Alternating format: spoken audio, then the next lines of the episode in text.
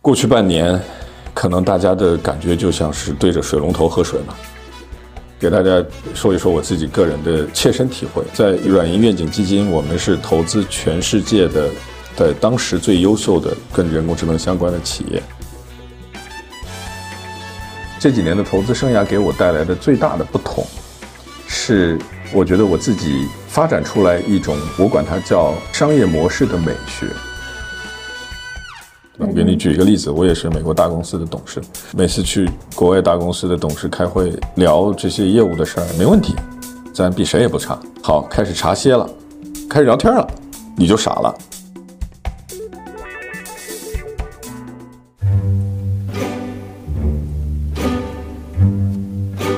Hello，大家好，欢迎收听张小俊商业访谈录，我是小俊，这是一档描摹我们时代的商业。文化和新知的访谈节目，大家可能也注意到了，大模型在经过了上半年的狂欢之后啊，在全球迎来了降温时刻。我们应该如何看待这样骤然变化的温差呢？本集我邀请了软银愿景前管理合伙人，他也是一方建树的联合创始人和董事长的 Eric 陈寻先生来聊聊。我之前采访过 Eric，他当时就反复提到了一个词，叫做技术周期。他认为人类发展大致有这么三个周期，分别是经济周期、技术周期和意识形态周期。而这里头最容易忽视的，往往就是技术周期。相对其他两个周期，技术周期要更特殊一些，因为意识形态和经济周期都是钟摆性质的，是起伏的；而技术周期不同，它是一路往上的，是单向的，浮动的只不过是进步速度而已。而这三个周期互相纠缠，互为影响。一般来说，技术的大进步会推动经济的大发展，但在爆炸性的发展之后啊，意识形态和经济又会经历一定的回调、重整和摇摆期。这次呢，我们就让 Eric 来聊聊人工智能时代的技术周期轨迹。从他的经验看，大模型现在这样的温度骤降的时刻，恰恰是到了重要且极佳的做事情的时候。除了这些之外，因为 Eric 的职业生涯很丰富，他不仅创过两次业，而且先后帮银狐和软银愿景组建了中国的 office，主导了他们在中国的投资业务。所以，我们也聊一聊他的事业选择，以及从投资和创业这样的双重视角带来的一些认知，希望能够给大家带来一些新的启发。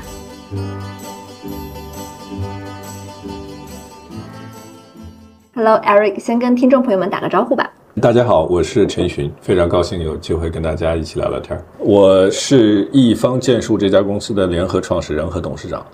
呃，我自己的学习的生涯是在北大和斯坦福学物理、学电子工程、学芯片相关的技术。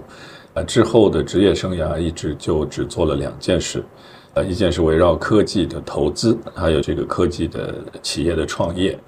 那一方是我第二次创业，呃，第一次创业的公司在硅谷，应该说是在大型的算法的优化和计算领域。后来这个企业被阿斯麦收购，成为阿斯麦的一部分。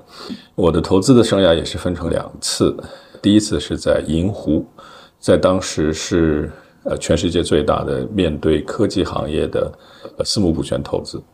那我帮银湖建立了整个亚洲的投资的整个的团队办公室，当时有香港、东京、上海办公室。呃，我的第二段投资的生涯是在软银，软银愿景基金，在它出现的时候，当然也是全世界最大的面对 AI 行业的投资基金，我负责整个中国的业务，是软银愿景基金的管理合伙人。对。我其实后来是后知后觉的发现，去年我们聊天的时候，你就已经开始跟我聊一些大模型、小模型，但是当时我可能没有概念。去年我们聊天的时候，大模型、小模型这个在业界当时是一个什么样的认知？我觉得至少在当时，大家没有把大模型像今天这样看得这么清楚了。但是呢，这个模型的体量越来越大，它能够吃进去的数据量越来越大，这一直是个趋势。呃，所以那个时候，当我说小模型、大模型的时候，可能也就是沿着这个方向在做一些对于未来的推测吧。你当时的表达是智能的封装和表达形式就是大模型、小模型。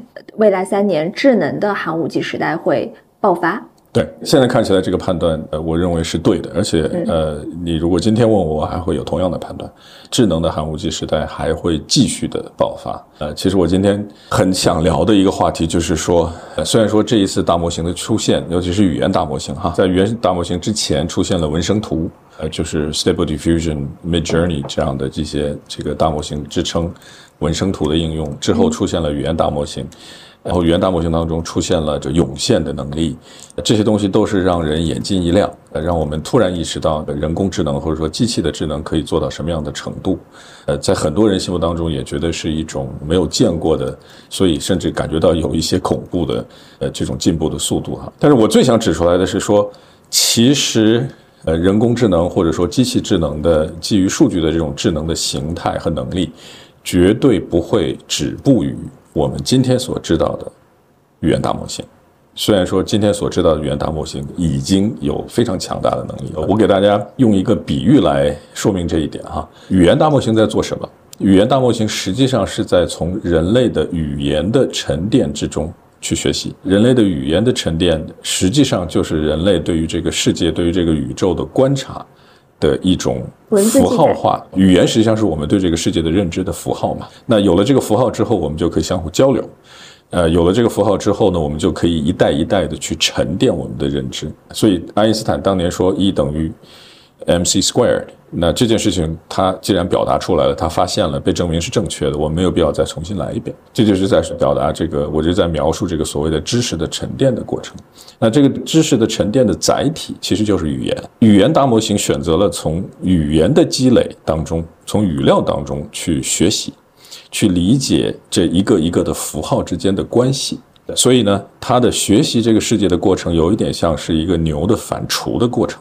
它实际上是人类对于这个世界有自己的观察，总结出来自己的关于这个世界的规律，这些规律和观察用语言这样的符号来记载，这是我们已经消化了一遍。然后这个时候，像 OpenAI 这样的公司用大模型再从已经消化过一遍的表达，就是语言当中去学习，所以它是反刍。那说这句话是什么意思呢？大家意识到这已经是非常非常令人惊艳的一步啊！这里头表现出来的能力是让很多人惊艳的，这是大家都能够感受非常直观的感受到的。但这还只是在反刍。那没有人说机器智能不能够从直接观察这个世界。直接观察这个宇宙，来得出自己的结论，得出自己的观察，甚至发明出自己的符号。对，它的符号很可能就是零和一了吧？这些符号有可能是我们人类看不懂的，因为它不是我们用人类观察了之后用人类的方式来表达出来的这个符号。换句话说，我们现在看到这么惊艳的人工智能能力，其实还只是一个反刍的一步就已经可以做到了。所以，你如果放开了去想。机器或者说是人工智能能够直接去观察这个社会，能够把这对社会的直接观察从中间提炼出来智能的能力，再把和人类已经总结出来提炼出来的能力再结合起来，这里头的想象空间真的是无可估量的。整个这一段话的意思就是想说，已经非常惊艳了，已经让大家觉得是比移动互联网还要大十倍的机会，呃，但其实还只是一个刚刚开始。所以这里头后面的想象空间真的是无可估量。你觉得下一步会往哪里去？现在我觉得很清楚的是说，围绕着语言大模型的技术创新的速度，应该说是无与伦比的。所有在这个行业里面的观察者都应该有这样的一个感叹：过去半年，可能大家的感觉就像是对着水龙头喝水嘛，这个消防龙头喝水，其实 就真的是这样的感觉。技术的变化真的是日新月异。一不小心，你可能就会落后。为什么会出现这样的情况？这里头最最核心的内容，我认为是说，这一次语言大模型到底给人工智能的生态和未来带来了一个什么样的根本的改变？这个答案，我觉得是在于说，它把人工智能被开发、被应用，真的是为社会和经济来服务的这个过程之中的可变成本降下来了。简单的来说，就是门槛低了。你比如说哈，给大家说一说我自己个人的切身体会，在软银愿景基金，我们是投资全世界的在当时最优秀的跟人工智能相关的企业。应该说，在人工智能大模型这个大模型时代之前，如果大家管这个叫 AI 二点零，深度学习之前，深度学习之前应该是 AI 一点零，那个时候就是什么专家系统啊这些东西。然后到了二点零就是深度学习，深度学习的时候就已经能够打败李世石了，对吧？一六年是打败李世石的时候，也就是深度学习的这技术框架在那个时候被证明是可以呃做一些前面做不到的事情的。一直到大模型出现，我们管它叫大模型，以后叫三点零。那二点零实际上基本上就是当时软银愿景基金一期所投资的主要的对象。这个过程当中，我们的观察是什么？就显然我们是相信它的未来的。但是呢，我们也能够充分地感受到 AI 二点零的企业所面临的挑战。这个挑战其实就是，无论你是要想拿 AI 二点零的能力，就是深度学习的能力，去做一件什么样的事情，是服务金融也好，服务保险也好，服务老百姓也好，服务政府也好，无论你是做什么样的事情，整个这个流程很多时候是从收集数据开始。收集数据、整理数据、治理数据、标注数据、开发模型，为你这个特别的应用开发模型。比如说，这个计算机视觉的模型和声学的模型是不一样的，它模型本身就不一样。好，那你把这个模型开发出来了，再去调整、去微调、去优化，再去尝试。尝试的过程之中要给它反馈。好，所有这些事情做完了，即使能够证明你当时的人工智能有更好的表现，你还要解决怎么样把它插入到一个业务当中去。因为插入到一个业务当中去，就意味着说刚才说的那所有的事情要变成一个常态。我既然要进入一个公司的业务，比如说我进入一个保险公司的业务，那好，那你从收集数据、标注数据、整理数据，一直到模型调优这些过程，要变成一个天天都在运转的一个过程，是吧？变成一个这是非常重的事情。这件事情很重，所以这件事情无论是金钱，还是人力，还是对人才的要求，还是对你的企业的整个的文化。的运营的变化都非常大。比如说，它是一个需要多少团队花多长时间做的一件事情。就具体要说要多少人多少时间，肯定是跟这个具体的呃应用场景是有关系的。但是总体来说，它最大的挑战就是整个这件事情是。需要有大量的人力，需要有大量的时间，而且要需要有大量的高端人才才能够去做。最后还依赖于你企业，就用这个技术的企业要改变自己的运作模式。所有这些东西都是人工智能渗透到社会和经济当中的摩擦力，是当时我们投资的这些对象都必须面对的挑战。里头有没有优秀的企业出来？当然有。那这些优秀的企业都有一个共同的特点，就是他们找到了一个单一的可以放大的市场。意思就是说，我当我所服务的这个市场和应用足够大，那我前面的这些成本就可以被摊销掉了嘛？那比如说大家都熟悉的一个那一代的人工智能最成功的应用，可能就是人脸识别，可以用在很多场景，也就推出来了一批成功的企业。但他们商业化也并不好，好与不好，我觉得都是相对的。你如果去找其他的一些 AI 的应用，可能就更挑战就更大。这就是上一代就二点零时代的一个共同的特点。总结起来就是说，它的可变成本太高。你每为一个实际要做的事情，你都得重新来过一次。我们快进到大模型时代之后，三点零的最大的变化就是它把前面要做的这个所有的那些过程当中的事情，能够把它一次性做完，把可变成本变成固定成本。你在基础大模型之上去做调优，去做行业化，去做企业化，去做专业的应用化。以及在这个程度上再去呃基础上再去开发新的应用的时候，你的成本、你的门槛变得非常低，这个速度可以变得很快。然后它对这个人员的要求也没有那么高，对吧？所以三点零时代最大的变化是什么？三点零时代让我们看到了全民 AI 的迹象。今天如果你走访企业，用我的语言表达，就是任何一个有一点点技术自尊的企业，没有不在做大模型的，都在尝试，都在探索，都在学习，甚至有人已经开始推到了实际应用的场景。陆琪今年上半年演讲的时候，他也说，任何一个巨大的拐点都是它的边际成本变成了固定成本。今天就是大模型的边际成本变成了固定成本。没错，这句话我觉得说的非常的准确，就是把边际成本一旦降得很低的时候。就是一个行业爆发的时候，但是现在也有一个观点是说，模型不是越大越好，模型是要大中小结合，做混合模型才是未来，你同意吗？我觉得这个问题问得非常好哈。我前一段时间和我一位同事，地方的首席科学家张林涛博士聊天的时候，这句话也是微软亚研院出来的人说的。对，我说我一直有一个很朴素的想法，这个想法基本上是基于对于人脑的工作机制的一个理解。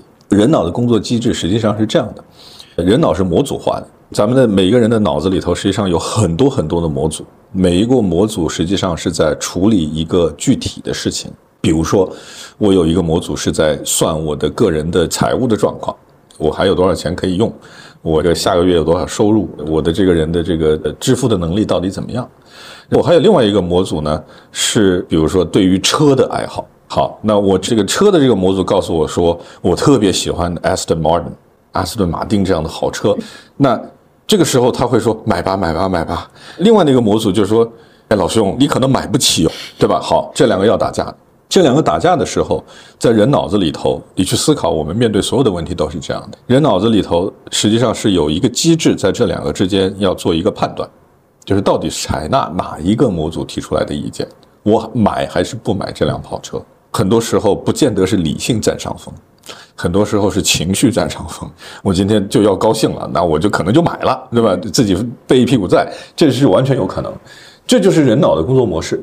我想说的是什么？我想说的是，它是很多个模型在一起，都对同样一件事情提出自己的看法和洞察，最后是相互竞争的关系。在它上面有一个 arbitration 的机制，在今天这个时候，我到底采用哪一个模型提出来的一个最后的结果，或者是以某种组合，呃，采纳大家的建议，最后会有一个决定。我跟张彦涛博士说，我说这个就是我对 AGI。就是 artificial general intelligence，呃，叫通用人工智能的定义。我认为 AGI 最后是这个样子的。他说：“是啊，人工智能的大佬早就提出来过这个概念，叫做 society of minds，就是有一堆的 minds，然后它形成一个 society，相互之间是一个竞争互补的这么一个关系。所以回到你刚才的问题哈，我认为最后一定是这样的，一定是说面对一件特定的事情，有特定的一些模型。”如果这件事情没那么复杂，小模型就够了。如果这个模型是比较复杂，那可能需要比较大的模型。这些模型和模型之间，最后要形成一个 society，它要形成一个 community，一个社区。这些模型和模型之间，最后会有竞争的关系，有互补的关系，有协作的关系，就看我们怎么样把它们串联起来。哎，最终的智能的实现形式，我相信一定是这个样子。对于现在的企业来说，它需要去追求大模型吗？需要做一个越大越好的模型吗？还是说我从 day one 开始，我就可以不做大模型，只做小模型、中模型就可以了？我觉得对于企业来讲，很可能不会从这个角度去提问。一个企业的提问应该是说，我要面对什么样的客户，满足什么样的市场需求。那我能够在满足这个市场需求的时候，我能够比我的竞争对手做得更好，对吧？他应该是回答这样一个问题。所以说，当你能够回答这个问题，你就知道你的答案到底是小模型还是大模型，还是中模型，还是好多模型。AI 三点零的时代相对二点零的时代，除了成本的降低，还有其他的变化吗？有一个很重要的变化，也是我们企业现在最非常关心的一个问题，就是大模型时代提出来一个很重要的问题啊。这个问题就在于说，基础大模型的开发成本是非常高的，大概我们可以认为它是几亿美金、几十亿人民币这样的规模。从人员到算力到这个数据的收集整理等等等等，呃，甚至有人可以跟你说这只是入门券，成本就得这么高。因此，不可能我们会出现几百上千个基础大模型，呃，所以最后我们很可能面对的是说有那么几十个基础大模型，有一些开源的。有一些闭源的，有一些是可以开放给大家用的，有一些是受限的，等等各种各样的形态都会出现今天其实基本上已经是这个样子。但是呢，显然想用大模型的能力的企业也好，机构也好，包括我们个人，不可能说我每个人都自己去做一个技术大模型。所以，对于绝大多数的百分之九十九的企业和机构来讲，和个人来讲，你的选择就是在某个基础大模型的基础之上去做自己的事情。那做自己的事情，就是意味着说要把你自己相关的专业的数据，和你自己相关的专业的应用场景，这是每一个企业用大模型的时候最关注的两样事情，把它能够用一个形象化的语言，能够把它塞到大模型里头去，让这个大模型能够对你这个专业的事情能够更懂，比互联网要懂。这个时候就出现了一个问题，这个问题我把它分成两方面来说，一方面是对于大模型的使用方。就基于某一个基础大模型，根据自己的依赖于自己的数据，根据自己的应用场景去优化这个大模型，就是微调优化，最后是要做出来一个衍生大模型出来。那这个衍生大模型就是能够面对它的具体的应用场景是优化的。那在这个过程之中，它有一个必须要解决的问题，就是我怎么样能够保证在刚才说的那些数据当中和应用场景当中所隐含的、蕴含的我的企业的商业机密。所以你今天能够看到一个很普遍的现象，就是大企业基本上有一个明文的规定，就是员工不得用云上的类似于 ChatGPT 这样的服务去来做公司的事情。这个道理很简单。因为你每次用的时候，你实际上都是把公司相关的信息，你实际上就是在泄密。在今天的这个技术的框架之下，就我们的理解，没有任何人能够告诉你，所谓的泄密这个机密的东西，一旦你给了云上的某个存在的大模型，它在什么时候会以什么样的形式被谁能够调用出来，没有人知道。所以这就是一个非常严肃的、非常严重的一个商业机密保护的问题。所以从使用方的角度来说，我不得不用技术大模型，但是我必须要解决信息安全的问题，我必须要解决企业机密的问题，我同时还要必须要解决我优化的问题。优化就是说你要针对我的场景，对吧？所以这是从这边来说，从一个技术大模型的开发者和提供者的角度来说，他要解决的问题是说：好，我让你去优化，这我也希望大家来用。那我希望你能优化，但是你优化完了之后，你的那个衍生大模型就不再是我的了。那我怎么样能够保证你后续使用的时候，我还有商业利益？换句话说，对于大模型的提供方来讲，它有一个知识产权的保护的问题。我刚才说的这两面的问题，当然你在这个生态里头还可以加入其他的多方的这个参与，比如说帮助企业去做大模型优化的。团队和服务的机构和和企业等等，就是各方的诉求。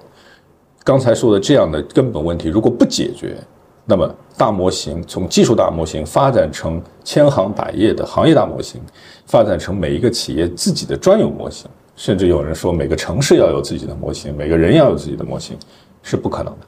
所以这是一个这个大模型时代要根本解决的问题。这个问题在小模型时代没有。为什么小模型时代没有呢？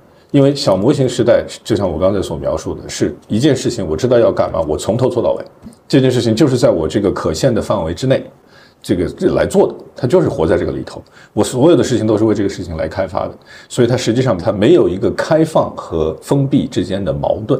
现在大模型就必须是一个开放和封闭之间的矛盾要得到解决，因为它一上来就要求从本质上要求必须是整个生态来协作，有人做技术大模型，有人做行业的优化，有人做它的服务，它是一个整个生态协作的这么一个概念。一旦你说到协作这个词，就自然要处理我刚才说的这种问题，一个是信息的安全的问题，一个是商业的利益的保障等等这些问题就必须得到解决。所以这是我认为从。AI 二点零到三点零，就是大模型出现之后，对于整个大模型生态落地，真正能够发扬光大，能够服务于社会，能够服务于经济，它里的一个先决条件就是要解决这个问题。所以，我们一方会在八月三十号宣布一个产品，这个产品要解决的问题就是这个问题，类似于保护隐私，就是要能够提供一个解决方案，让大模型的提供方。放心的把他们的大模型提供出来，供大模型的使用方去优化、微调、专业化，最后使用。在这个过程之中，要保护大模型提供方的知识产权，要保护使用方的商业机密和数据安全，当然也要保护个人隐私。如果涉及到个人隐私的话，同时还要能够形成一个大家都能够认可的商业分配的机制，就是这样一款产品。八月三十号。你们也是帮助了整个的大模型的生态化。基础大模型，它最后行业会出现什么样的竞争状态呢？我自己的判断，基础大模型应该有几十个，我觉得会比大家初步想的要多。对，大家一般都觉得是个位数的。我我觉得寡头垄断。认为它寡头垄断的原因，因为大家把它类比于当年的互联网的很多的业务模式。或者说，类比于今天 OpenAI 在推动的业务模式，你全世界的人来用都是用我这个服务器里面给你做服务，对吧？那如果是这样的话，而且它的生态越来越丰富，它就会形成一个所谓一家独大，或者说是强者愈强这么一个状态。但是我觉得最后不是这样，因为当模型今天已经看得很清楚哈，做的再好的技术大模型，当你面对一个行业的问题的时候，它还是有所欠缺的。可以是一个技术大模型给各个行业去微调吗？首先，它的生态就不是像刚才说的那个样子。第二个，我们今天的所在的局面是说，OpenAI 这家公司向大家展示了这件事情可干。一旦大家知道这件事情可干，所以它是 Number One，对吧？人家是跑在第一名的。但是，一旦他告诉了这件事情可干，你就知道人类会发生什么事情，就会有很多人来干。那第二名和第一名，我们就说，假设真的是，我不这么认为哈，我不认为说这个 OpenAI 这家公司可以一骑绝尘，就和大家把距离永远越拉越开。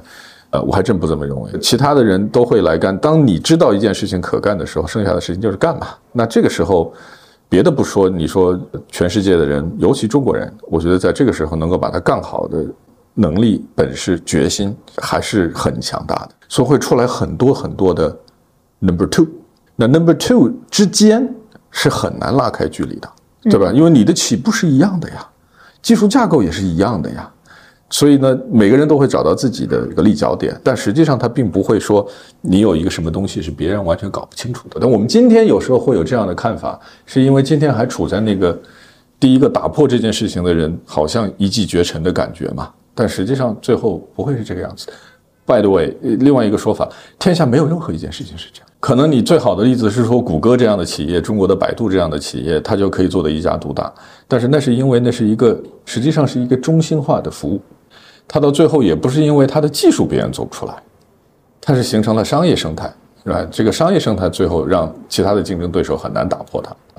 所以换句话说，OpenAI 这家企业是不是可以永远一骑绝尘？是不是可以把距离拉得越来越开？是不是可以形成这样的商业生态？对，问题对的，你的问题是对的。这个问题的答案实际上是在于说，它能不能够把技术的领先迅速的转换成其他的商业的壁垒？这个时候，在别人在技术上赶上你的时候，你就不靠技术竞争了。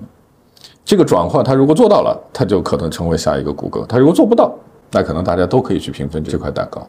看起来好像今天没有做到，起码在今天看，应该说这里头的不确定性还很大。也就好比当年谷歌刚开始做搜索的时候，你去问他你能不能一家独大，也不知道。所以也不能说他一定不会。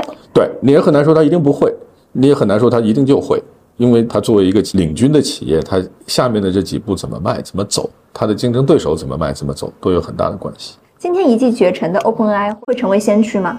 先驱，你是说他这个企业最终会不会告诉了大家，做出了一个技术上很伟大的事情，但是商业上没有像技术上所想象的这么伟大？这种可能性当然是有的。你企业的就像最开始聊的，这个现在的技术变化如此之快，你一个动作错了，你可能就落后。所以现在初步判断是，基础大模型会多达几十家，这个是全球范围。对，行业大模型就更多了。行业大模型就数不胜数了。变成一个万物皆可模型的时代，是的，就是这样的。所以有人说，行业要有自己的模型，企业要有自己的模型，这个城市要有自己的模型，甚至有人说，每个个人都会有自己的模型。怎么能够更形象的去理解一下大模型 （foundation model） 这件事情？就是它为刚才说的这个非常丰富的一个模型的生态提供一个很高质量的出发点，但它真的只是一个出发点。我给你举个例子啊。你也知道，我们企业一方在医疗这个行业是这个耕耘很多年，所以在这方面是有一些积累的。我们也拥有全世界可能最大最成功的一个医疗的知识图谱。医疗很复杂，我们当然也在尝试，就是大模型能为我们做些什么。这个过程中间可以得出来的结论是说，你拿一个普通的大模型去应对医疗的事情不容易。为什么？我举一个非常鲜明的例子：大模型可以作诗。可以，它有这种创意性的东西，它叫生成式大模型嘛，对它有一些创意的东西。但是医疗创意不得，我拿了一个有创意的大模型来，我要解决医疗的问题，我要把它的创意给它至少要大幅度的缩小。或者变到一个可控的范围之内，让它的所有的服务和提供出来的洞察是精确的。换句话说，我就是拿医疗做一个例子。这个例子就是说，我要的是准确性和精确性，我不要你的创意。那好，你怎么办？那这个大模型是不是每个人的大模型都适合来来做这件事儿？这个时候是不是应该有一个行业里面的企业去能够去把这样的一个大模型做出来？所以这个行业的大模型和一个基础能做诗的大模型的要求是不一样的。好，那你说我能不能去要求 OpenAI 干这事儿？你可以呀，但是 OpenAI 会不会干这件事儿？对不对？他因为他可以服务千行百业，他会不会选择服务医疗？但医疗是个大行业。那好，金融比医疗还大，对吧？这就不好说了。这是第一点。第二点，你即使是他决定我要服务全世界前五十大行业，你能够把每个都服务好吗？医疗还挺难的，挺难的嘛，因为每个行业都有自己的很专业的知识，都有很专业的洞察。一个企业要把这么多的事情做好，其实也挺难的。所以这里头有非常非常多的机会。所以我就说，foundation model 就是基础大模型，它就是一个非常非常好的出发点。我们能够站在巨人的肩膀之上做上面的事情，但是上面的事情价值也很大。foundation model 就是国内说大语言模型，对吧？对，它只是翻译的有一点区隔。那你怎么看？经过了上半年无比的狂热之后，现在大模型在全球都有一些降温。首先啊，我觉得降温这件事情是可以预料得到的，因为人类通常来说对于短期的事情是过于乐观，对于长期的事情反而是相对来说可能会过于悲观。也可以认为，在 OpenAI 向全世界展示了这件事情的可行性之后，大家都得到了一个巨大的冲击，所以出现一些过度的期待。很正常。那么我们现在无非是这些过度的期待，可能在逐步的理性化。哎，我们发现有些事情它可以做得很好，有些事不一定。大家现在反而是沉下心来在做这些事情的时候，所以我一点都不觉得现在所谓的可能存在的这种降温是值得去让我焦虑的事情，反而是大家现在都在做落地的事儿。是什么原因让它在短期内有所降温呢？是因为碰到了什么现实的难题？严格来说，只要想让一个大模型落地做一件真真实实的事情，都有难点。没有哪件事情是没有难点，这些事情都需要人去做，都需要人去探索。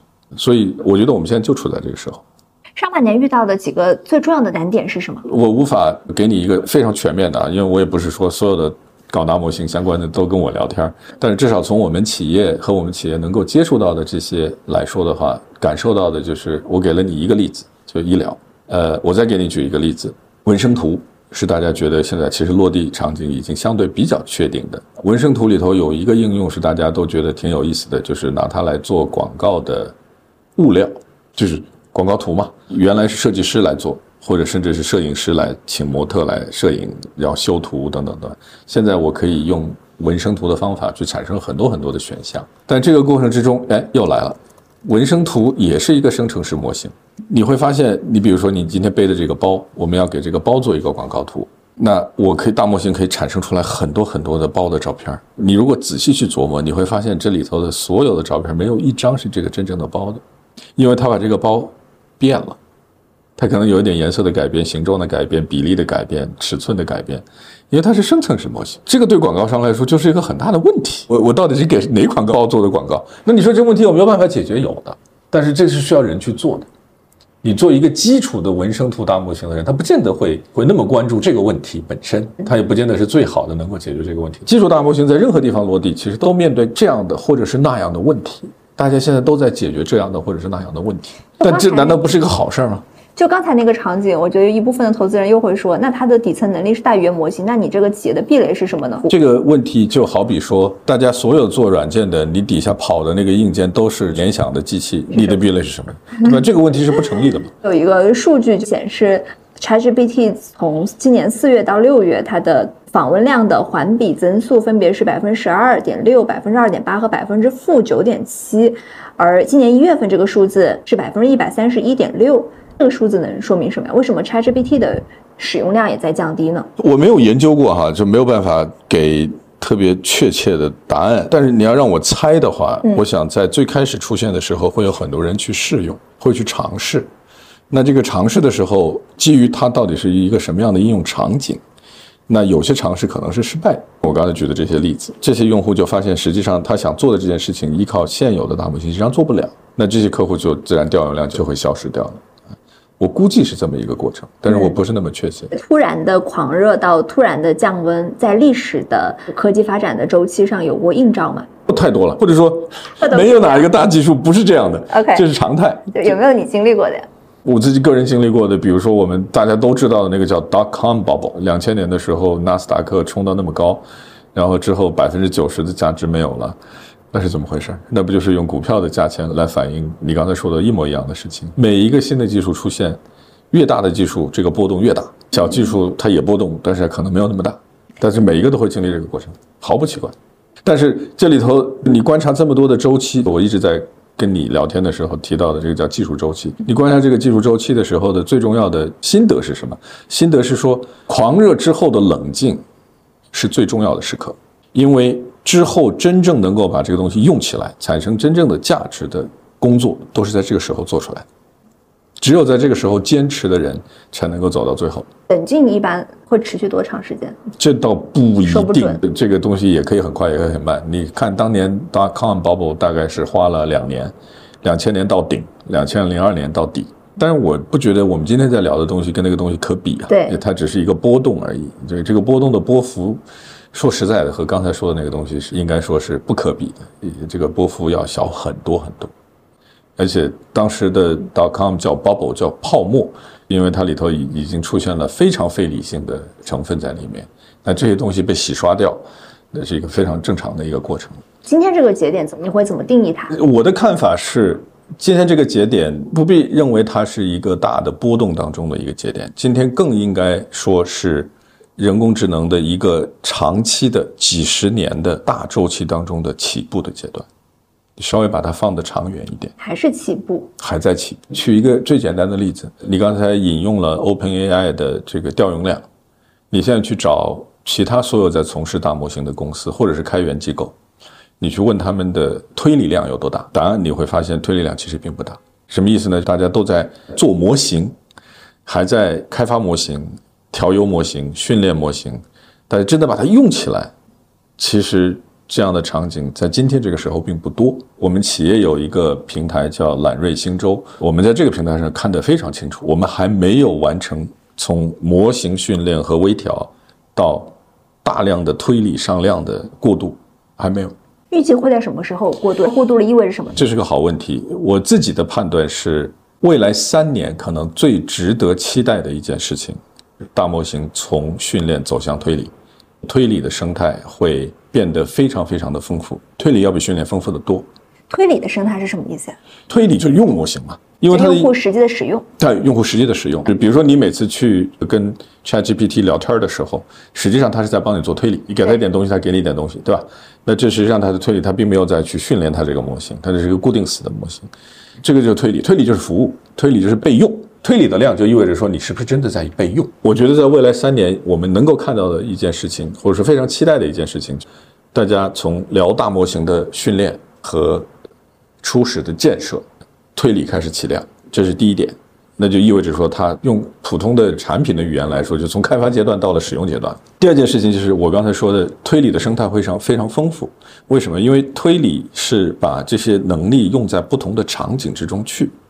这个场景可能是消费者的场景，也可能是企业的场景，也可能是咱们政府的场景，都有可能。不同的场景、不同的应用，它的形态会非常不一样。比如说，如果是政府的应用，它可能会要求安全程度非常非常高；比如说是一个面对消费者的应用，它就要求你能够覆盖的人群要很大。所以，推理的生态会。变得很丰富，就说推理不会和训练一样是一个相对单一的，大家都这么干的这么一件事情，它会出来各种各样的解决方案，界面也不一样，界面也不一样，也不一定是一个对话框，我在这个对它它承载它的算力的这个要求也不一样，它会以各种各样的形态，各种会落到一个 app 里吗？有一些会，比如说妙压现在，你比如说微信，我不知道今天有没有，反正那它背后一定有一天会有一个语言大模型在背后能够帮到你，对吧？这是肯定的。据说现在钉钉已经有了，已经开始了嘛，在引入大模型的能力。所以我一直在用“渗透”这个词，它会渗透到我们熟悉的或者不熟悉的各种各样的应用场景里面来。您未来三年的一个判断就是从建大模型变成用大模型。未来五年呢？十年呢？五年有一件事情很重要，就是三到五年这个周期是我认为国产算力可能会国产大模型已经起来，就大家都在做了，对吧？国产算力。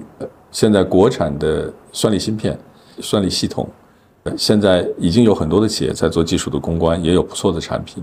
但是呢，整个这件事情是个生态的问题，就慢慢要解决整个的生态，解决软件，解决应用，解决整个生态的这个丰富和协作的问题。所以这个事情是需要时间的。为什么是三到五年这个节点？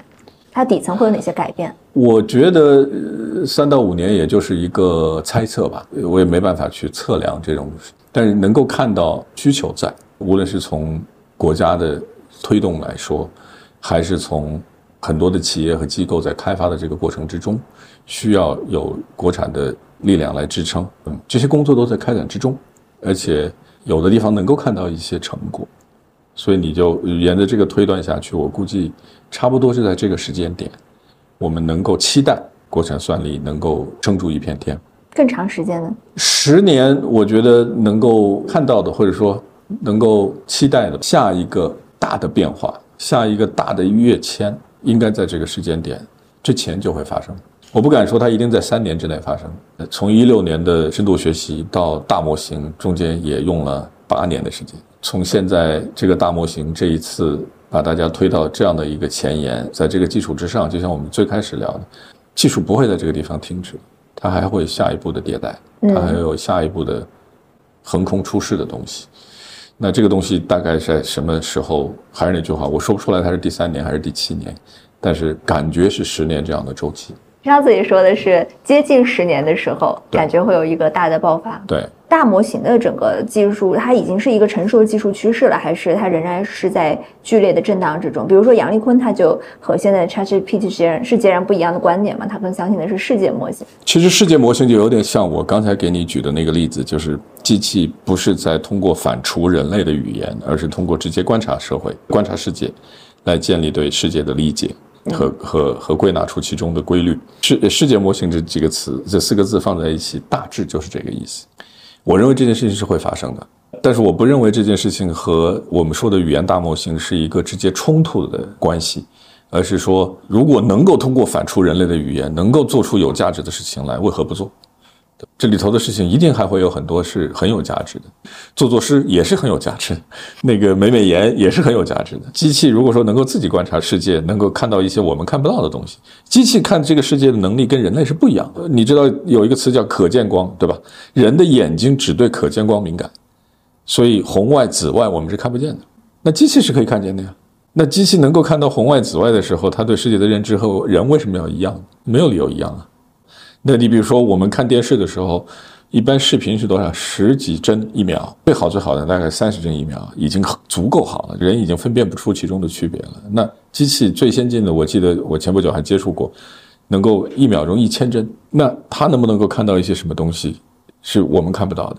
完全有可能嘛？所以说，没有理由认为人能够看到的，人能够感受到的，人能够从我们的感知当中能够提炼出来的知识，是这个世界的知识的总和，这是肯定不对。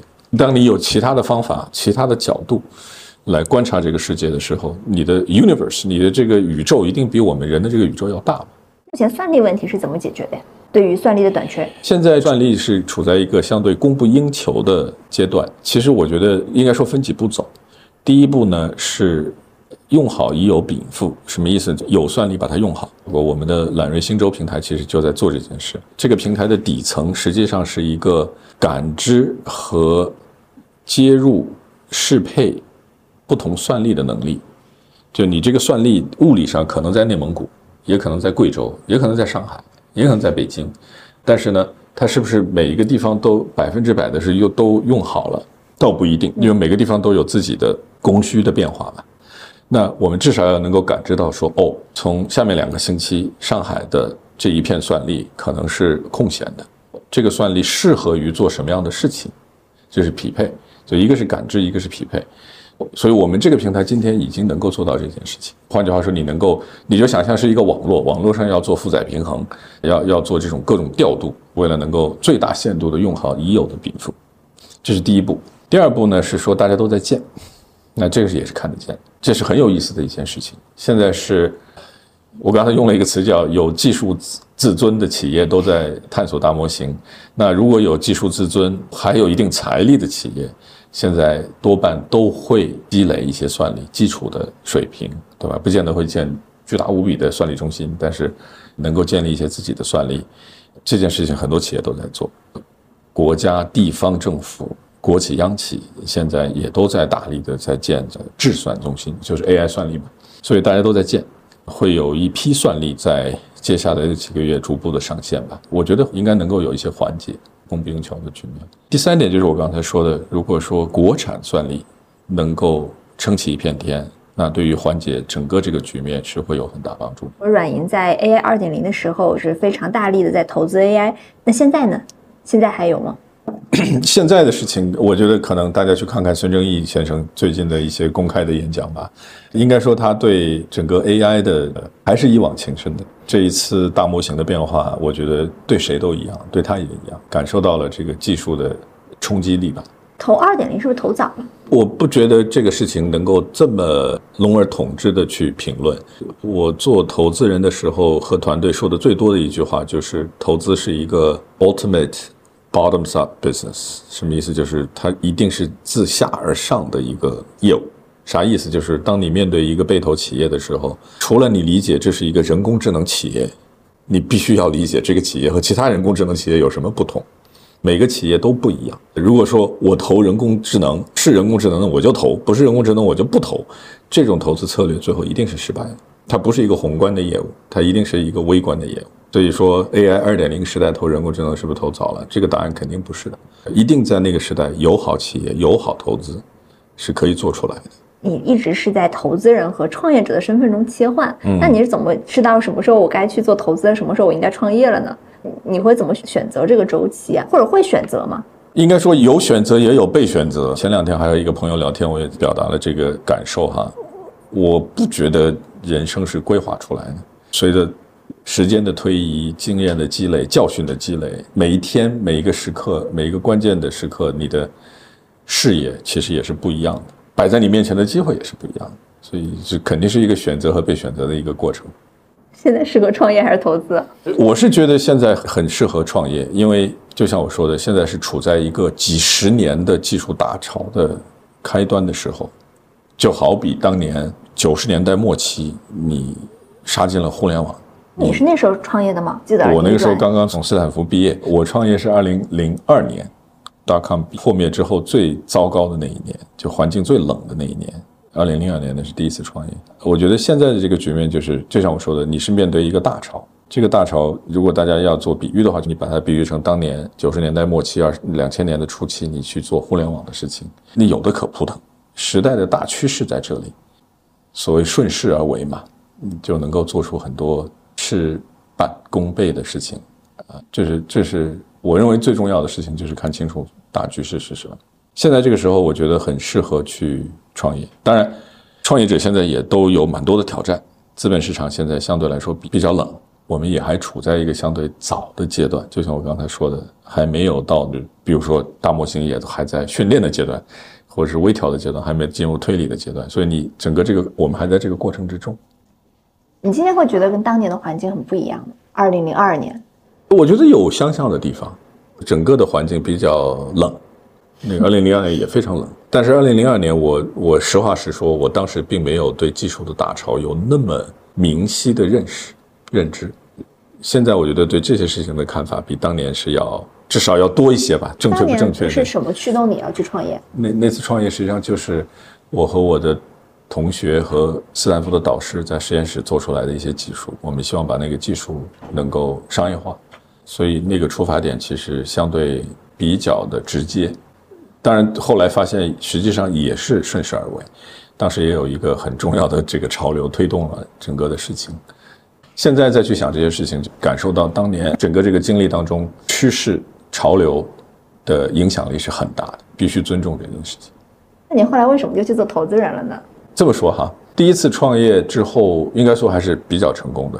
那二零零七年的时候，这家企业就被阿斯麦收购了，然后我加入了阿斯麦做他们的全球副总裁、执行委员会的成员。在那个时候，刚刚结束一次创业，对于创业这件事情有很强烈的敬畏心。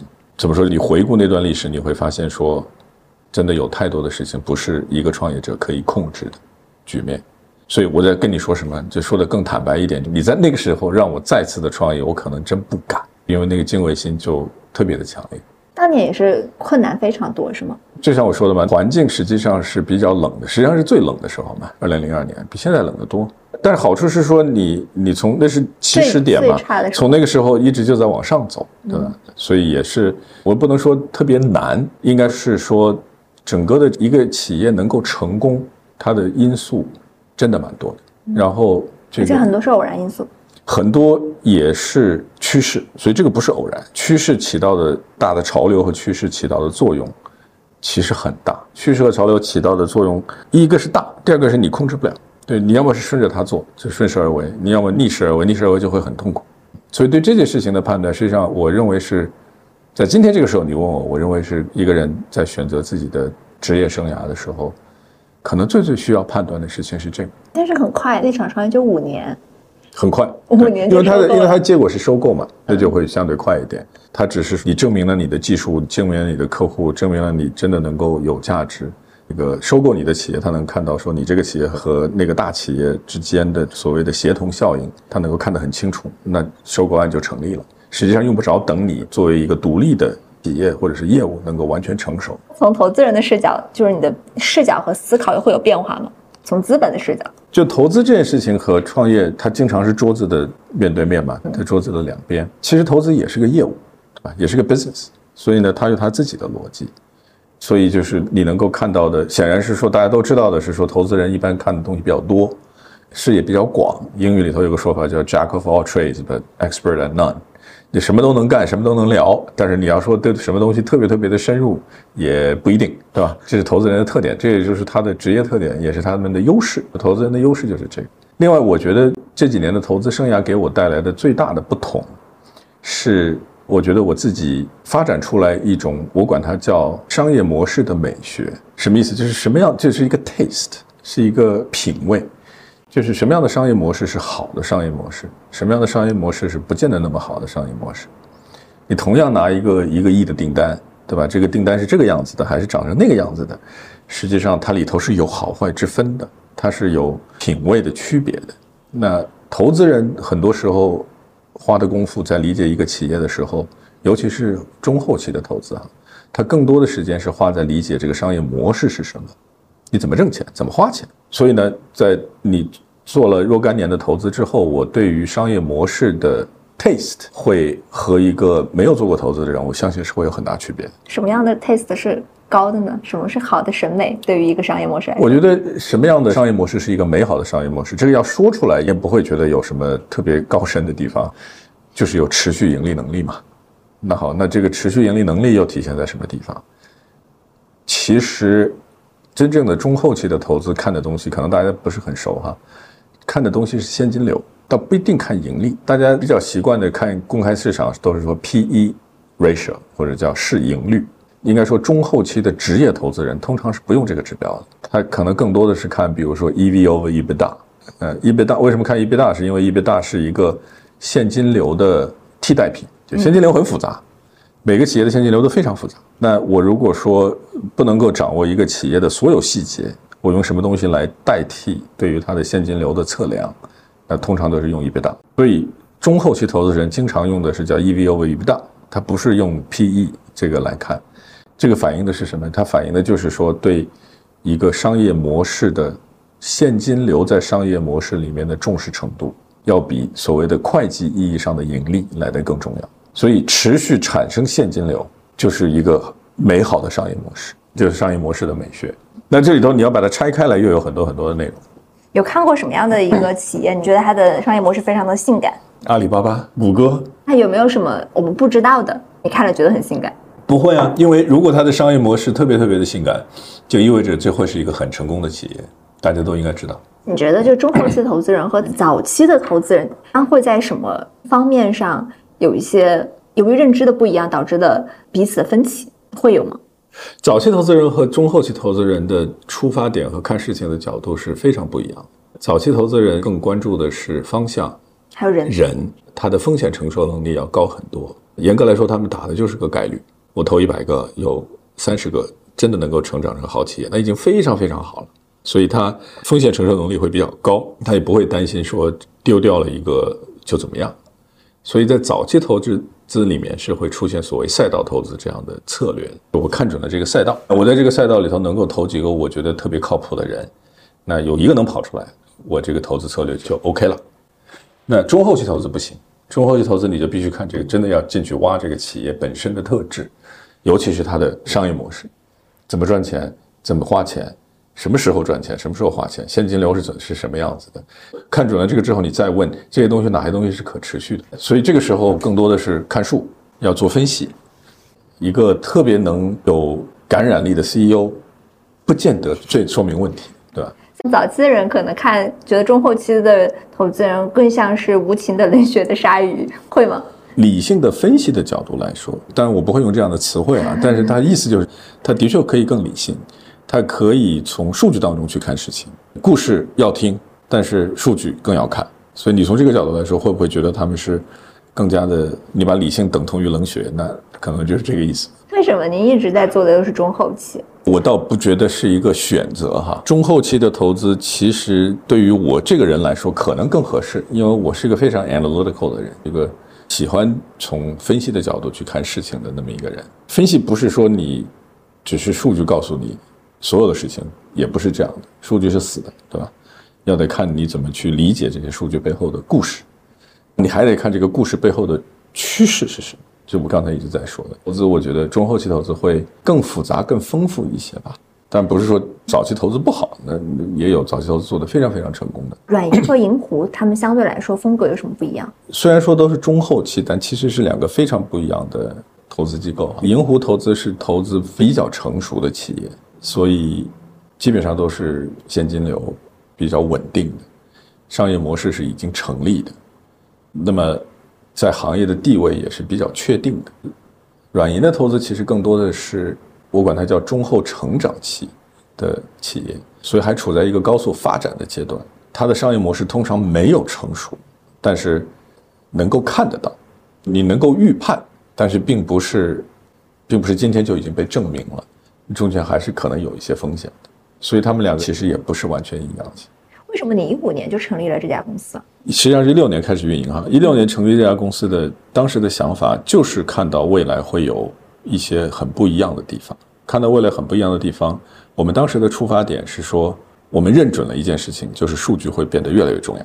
你记得一六年，也就是人工智能打败李世石的时候，所以那个时候其实这些东西都已经模模糊糊的在那里。换句话说，我们的确是看到了未来会有一个蛮大的变化，这个变化就是数据要去驱动一切，人工智能实际上也就是数据驱动的一个方式嘛。所以我们就入手去琢磨这个东西，琢磨的时候就开始意识到说。数据其实跟大家想象的非常非常不一样，它是异构的，它是一个虚拟的产权，它是一个非竞争性的。有一百块钱，我给你一百块钱，你多一百，我少一百。数据我如果给你一份，你也有一份，我也有一份，这就跟快乐是一样的。你快乐了，不证明我就一定要快乐要少一点。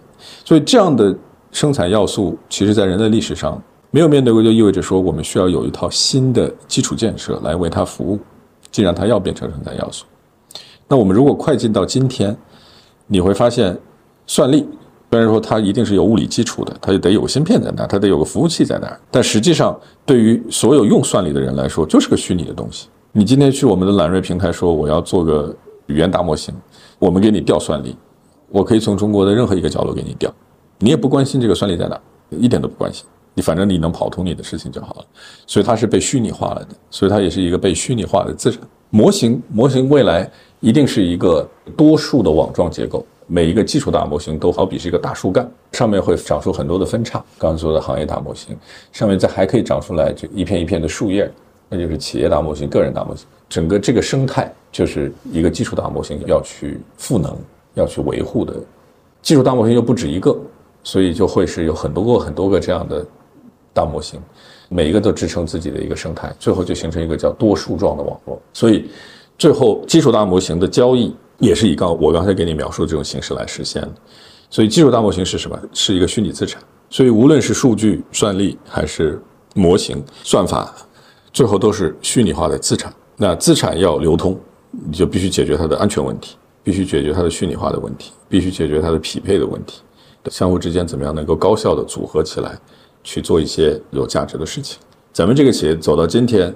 定位也已经很明确，我们做的是人工智能三个要素的，就是算力、数据、算法三个要素的安全流通、高效匹配和价值创造。这脉络我觉得还是蛮清晰的，但事情都得一步一步的去做。那给想要做 native AI 的一些年轻的创业者一些建议？我觉得创业永远都是一样的了，就是第一一定要想清楚到底要服务谁，为他做什么，提供什么样的价值。人家有没有跟你说过这个是价值？天下只有极少的人，像 Steve Jobs 这样的人，可以说我不管，我告诉他他要什么。这样的人很少的，不要轻而易举的就认为自己是 Steve Jobs。天下绝大多数的人是需要去理解、了解、发掘你你锁定的这个用户群的需求，然后你再问他们要这个东西你能做吗？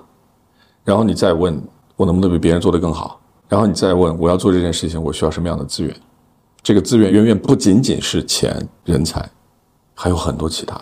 有些事情做起来是需要国家的信任的，有些事情做起来是需要有生产能力的。每一个业务、每一个创业的想法，其实背后都牵扯着一大堆的事情。把这些事情想清楚吧。最最重要的，我最近和一个朋友有过这样一番对话，他跟我说他要去创业，他就说，我之所以选择这个方向，是因为我觉得这个方向可以把我这么多年下来积累的经验教训。和我的能力都能够最大化的利用起来，我就跟他说：“我说我年轻的时候是这么想，我现在不这么想了。”他说：“那你现在怎么想？”我说：“你把你自己个人的能力放到最大，也就那么大。你最应该搞清楚的是这个世界在往哪儿走。我刚才跟你说的那个趋势那件事儿，这个顺势而为这件事儿，在这个大趋势里头你能做什么？即使你有一些能力在这个大趋势里头没有用，有什么关系呢？”是那个东西重要，还是你的能力重要？最后，胳膊永远是拧不过大腿的。所以，其实把你自己的个人能力能够用到极致，能够全面的用起来，这不是一个咱们用数学的语言，不是你的优化的目标函数。所以我跟他说：“我说我的建议是说，你至少花一半的时间就回答一个问题：未来五年、十年到底要发生什么事情？在这个事情里头，我能够做什么？而且我能够比别人做得更好。”你会发现这个答案里头，你有一部分的，你比如说你要在国内创业，你的英语说的特别好，有用吗？没大用。那好，你英语说的特别好，现在不用了，你有那么遗憾吗？所以我就说，如果说要给大家有什么建议的话，我觉得真的是尽量去了解这个时代在往什么地方走。题为什么你选择这一次在国内，不是在美国创业呢？如果我英语很好，我应该去美国，对吧？我可以去硅谷，可能今天更好融资。可以呀，但是为什么这么多？咱们中国的土生土长的人，即使有国际的经验，最后回到这片土地，都是一样的原因吧？这还是自己的家园吧，对吧？我给你举一个例子，我也是美国大公司的董事，每次去国外大公司的董事开会聊这些业务的事儿，没问题，咱比谁也不差。好，开始茶歇了，开始聊天了，你就傻了。人家聊的是哪个棒球队，人家聊的是小时候听的哪个歌星，人家聊的是那时候看的啥电影，你就发现你完全是局外人。那你说这感觉好吗？当然不好。在中国不一样啊，中国只要是差不多年代的人，你有共同的记忆，有共同的体验，这就是文化。这个文化的隔阂感是没有办法解决的。不是说你做不了事，而是说你作为一个人的存在，像我们这样的一些人，你可以在国际的舞台上去做出一些有价值的事情来，你甚至可以做得很好。但是你作为一个人的存在，是不是你最觉得惬意的存在？那倒不一定。因为今天很多人觉得融资其实比较困难，在这个环境下，有没有一些，比如说可以给创业者的一些建议，更好的去和投资人沟通？第一个省钱。前一段时间有人把黄仁勋就 NVIDIA 的 CEO 多少年前的一个视频给挖出来了。他说我做创业公司的 CEO 的时候，我就三件事儿：省钱、赚钱、融钱。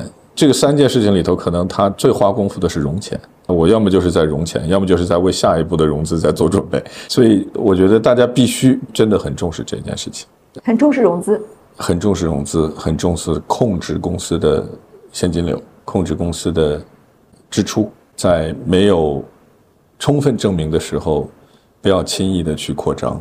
我想这都是最浅显的道理，但是有时候在不同的时候吧，不同的时代，每个人对这些事情的敏感度不大一样。要有多省啊？要有多省？能省的就得省啊！今天这样的时代，我觉得没有人能够判断出来资本市场的寒冷还会持续多久。每个人都有自己的看法，但是这个看法不等于是现实。你不能因为自己的看法就去按照那个方向去做事情，你必须要做更坏的准备。你只有活下来，才有其他所有的事情。中后期投资人会关注创业者给自己发多少工资这件事情吗？我作为投资人，对这件事情不是特别的敏感。我觉得每个人都要过日子，对吧？拿一份工资做一份事情，没有什么，只要不过分，我觉得都是完全可以理解。关于大模型，你还有什么补充吗？请大家期待我们八月三十号宣布的产品。好的。好啦，这期节目就是这样。如果你喜欢我的节目，欢迎前往苹果 Podcast、腾讯新闻、小宇宙、喜马拉雅、QQ 音乐订阅张小俊商业访谈录。如果你有其他想邀请的嘉宾、想听的内容，或者你有任何想探讨的话题，都欢迎各位听众朋友们在评论区里留言。那我们下集再见，拜拜。